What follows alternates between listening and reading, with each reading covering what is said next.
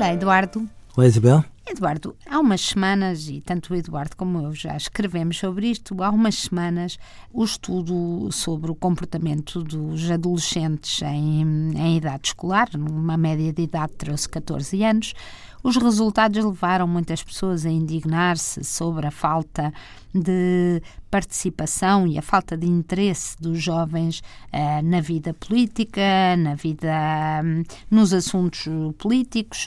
Dizem mais de cerca de 50% diz que não lhe passaria pela cabeça ler um jornal, 50% diz que não lhe passaria pela cabeça fazer parte de um grupo de jovens, praticar voluntariado é uma miragem ao, ao trabalho pela comunidade.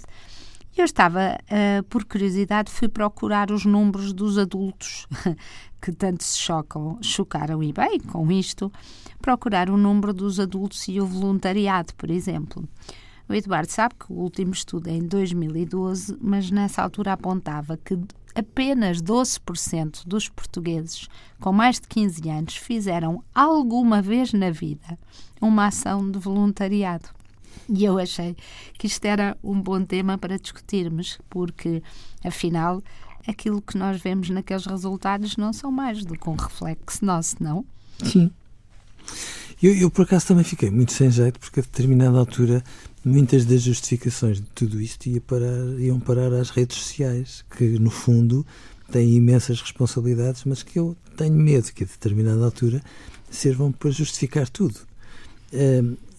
Até porque lá. se pode fazer voluntariado nas redes sociais pode. e online. Também pode. Aquilo que eu acho que é preocupante é que, de facto, nós estiquemos o dedo para os adolescentes e não nos perguntemos se, no fundo, eles não estão, de facto, a reproduzir os exemplos que têm ao lado. Ou seja, até que ponto é que os pais também, em condições destas, não se consideram felizes e ao mesmo tempo apáticos? Os resultados são idênticos. E, portanto, a determinada altura... E mesmo um outro número, uh, um outro número engraçado, foi que uh, também no, na Fundação Manuel dos Santos, no portal da Opinião Pública, há um estudo em que se perguntam aos portugueses uh, se eles confiam nas outras pessoas. E, e, e, a verdade é que a resposta é que mais de metade dos portugueses desconfia das outras pessoas. Sim. Mais de metade metade dos portugueses acha uh, que as outras pessoas não são honestas. E, no entanto, quando viemos, vemos este estudo dos jovens, quando os jovens dizem que têm dificuldade em falar com um desconhecido, por exemplo, ou que têm dificuldade em entrar num grupo de outros jovens, uhum. como é que se os pais não confiam claro. nas pessoas que vivem à volta delas, uh, eles crescerão a pensar que devem confiar, não é? Sim. E, Ou que os outros lhes merecem o tempo, não é? Porque se nós não confiamos nos outros e se achamos que eles não são honestos, a que propósito é que vamos dedicar o nosso tempo claro. a ajudá-los? E eu acho que era a altura, e, e parece-me que não, que não foi assim que esses resultados acabaram por ser interpretados. Era a altura de nós nos perguntarmos até que ponto é que os jornais conseguem organizar de uma forma clara e esclarecida, uma comunicação que seja transversal às idades. Eh, eu tenho medo que às vezes os jornais se tenham perdido o passo e estejam a falar para uma população que sempre lê os jornais, que não é bem toda a população informada deste país. Tenho medo que a Igreja não fale de maneira clara para as pessoas, e a Igreja tem um papel muito importante na formação de todos nós.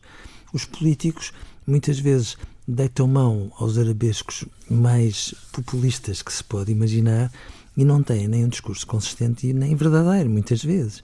E, portanto, de facto. E nós eles... próprios, Eduardo, nós todos nós, os ouvintes, não? Eh, eu, o Eduardo, que exemplos é que nós damos? Claro.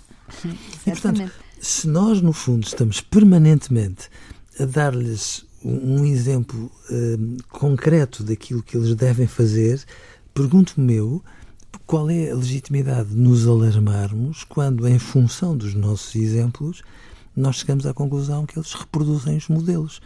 E, e eu acho que nós nos devíamos alarmar por eles e, e por, por, nós. nós. Adeus, Eduardo. Adeus, Isabel.